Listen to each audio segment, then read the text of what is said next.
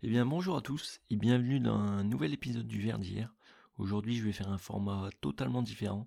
Je suis tout seul et j'avais envie de vous présenter une légende de la musique et la production musicale, un pionnier de l'électro, une légende du disco, Giovanni Giorgio Moroder. Alors c'est un monsieur assez inconnu euh, du grand public, mais vous inquiétez pas, je suis là pour vous raconter sa vie et euh, tout ce qu'il a fait. Alors on est parti. La vie de Giorgio commence en 1940 où il grandit euh, en Italie dans un petit village. Et dès l'enfance, il est passionné de musique et c'est un autodidacte.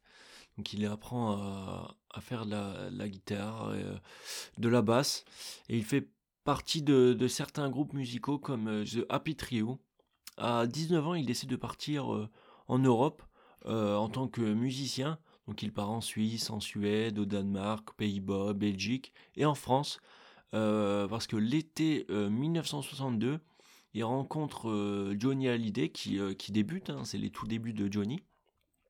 Et il part faire une tournée avec Johnny dans le sud de la France et il joue de la basse.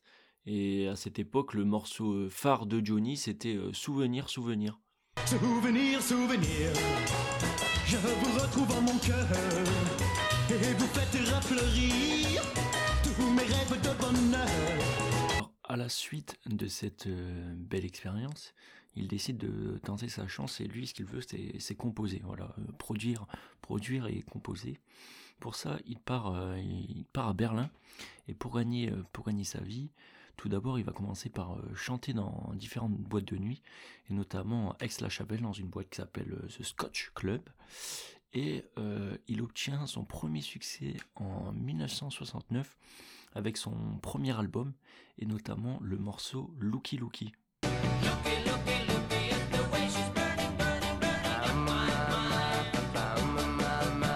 Alors cet album sera quand même certifié disque d'or en 1970 mais ce sera la seule expérience de Giorgio en tant que chanteur, lui-même euh, se disant pas très bon chanteur.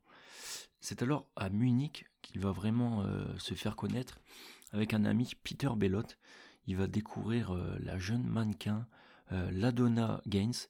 Ils vont composer un premier album Lady of the Night, interprété sous le nom de Donna Summer. Alors c'est un album qui ne sortira qu'aux Pays-Bas, euh, malgré tout, le single euh, Hostage aura un certain succès en France, mais euh, l'album est au final un échec, les thèmes abordés étant assez tristes.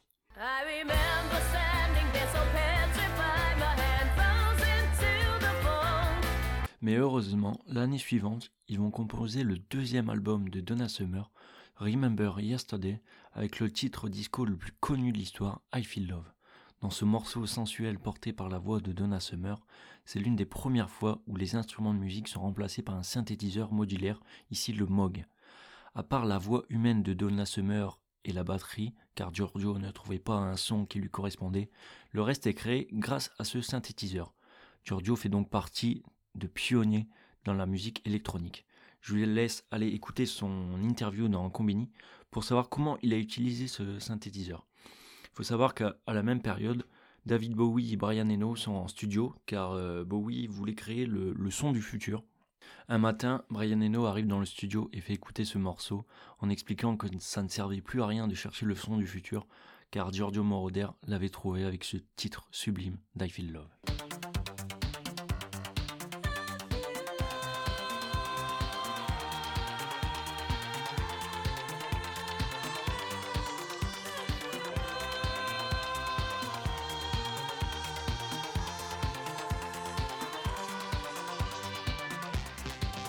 C'est un morceau totalement révolutionnaire à l'époque et qui est encore aujourd'hui une référence absolue.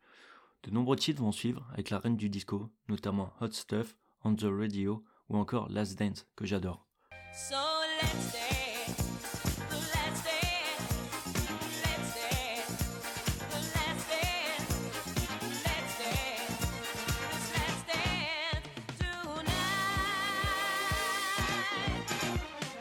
produira également l'immense titre en 1975 Love to Love You Baby en s'inspirant du titre Je t'aime moi non plus de Gainsbourg et Jane Birkin et va propulser Donna Summer comme icône mondiale et reine du disco.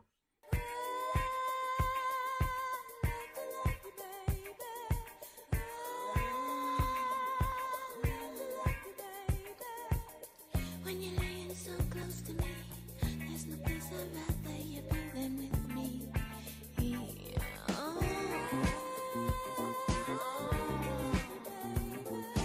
Après avoir cartonné avec Donna Summer, à la fin des années 70, euh, Giorgio va se lancer dans la production de bandes originales de films. Alan Parker lui fait confiance pour le film Midnight Express, ce dernier voulant une musique du même style que I Feel Love. Giorgio va d'ailleurs gagner son premier Oscar grâce à cette bande originale.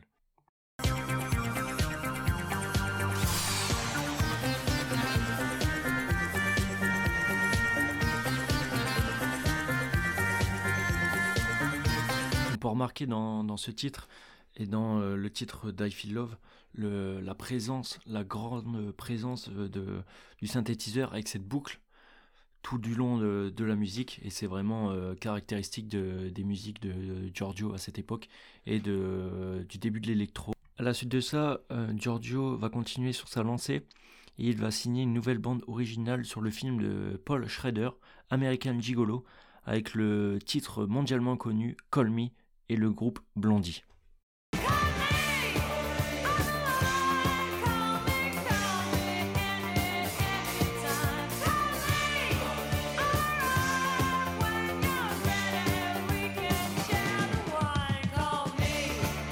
faut savoir sur ce morceau, c'est que Giorgio avait d'abord demandé à Stevie Nicks et Fleetwood Mac de travailler sur un morceau euh, pour ce film, mais cette dernière a refusé car elle venait de signer un contrat avec Modern Records et qui l'empêchait de travailler avec Moroder.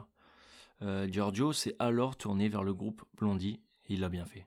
Trois ans après, euh, Giorgio produit la bande originale du film Flashdance avec le titre planétaire What a Feeling avec Irene euh, Kata, ce qui lui permettra d'obtenir son deuxième Oscar pour cette bande originale.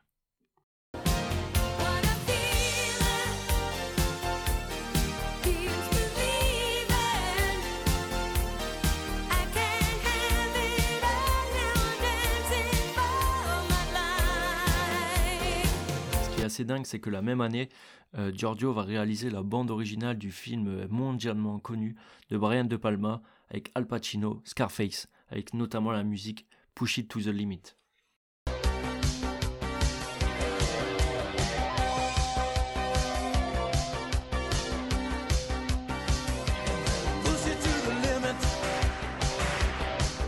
En 1984, il va réaliser la bande originale du film Metropolis. On va notamment y trouver les voix de John Anderson ou encore de Freddie Mercury. Il produira également différentes musiques pour des événements sportifs mondiaux, comme les Jeux Olympiques de 1985, les Jeux Olympiques d'hiver en 1988 ou encore la Coupe du Monde 1990.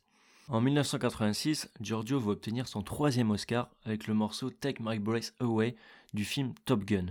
Le fameux titre joué par le groupe Berlin a marqué toute une génération.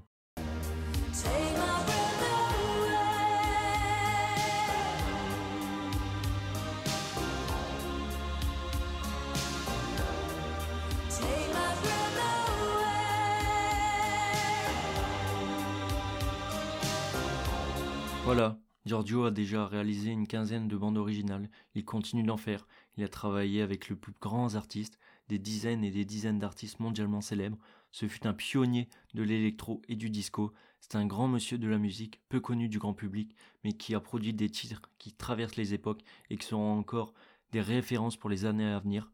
Giorgio se produit désormais en live, il rejoue sur scène avec de nombreux musiciens, tout son répertoire, et c'est assez génial à voir. On se quitte sur un morceau qu'il a réalisé avec les Daft Punk en 2013, sur l'immense album Random Access Memories, qu'il a d'ailleurs produit.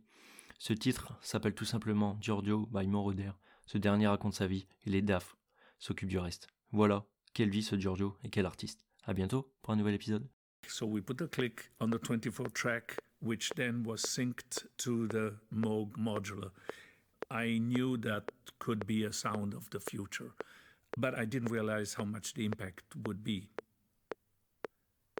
My name is Giovanni Giorgio, but everybody calls me Giorgio.